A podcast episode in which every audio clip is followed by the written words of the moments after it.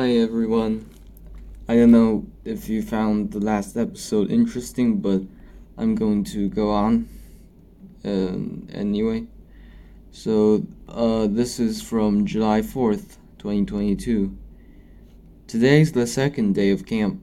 Nothing particularly spectacular happened.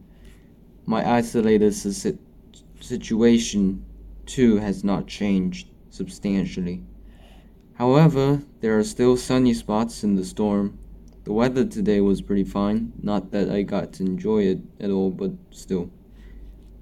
Also, the classes were relatively fun. Finally, there's the surprising piece of news that I just heard that I got fourth place in my grade in the Zhongkao.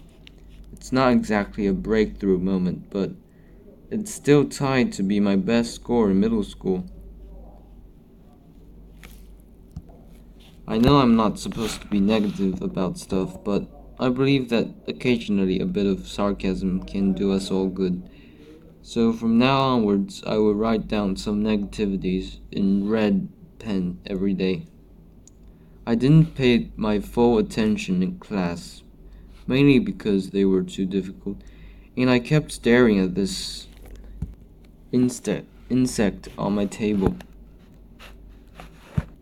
And although I didn't have enough to eat at lunch, I didn't have the courage to just go and ask for another serving. And all the times I talked to people in a personal manner today, I kept focusing on myself as opposed to concentrating on others, which is what I should have done.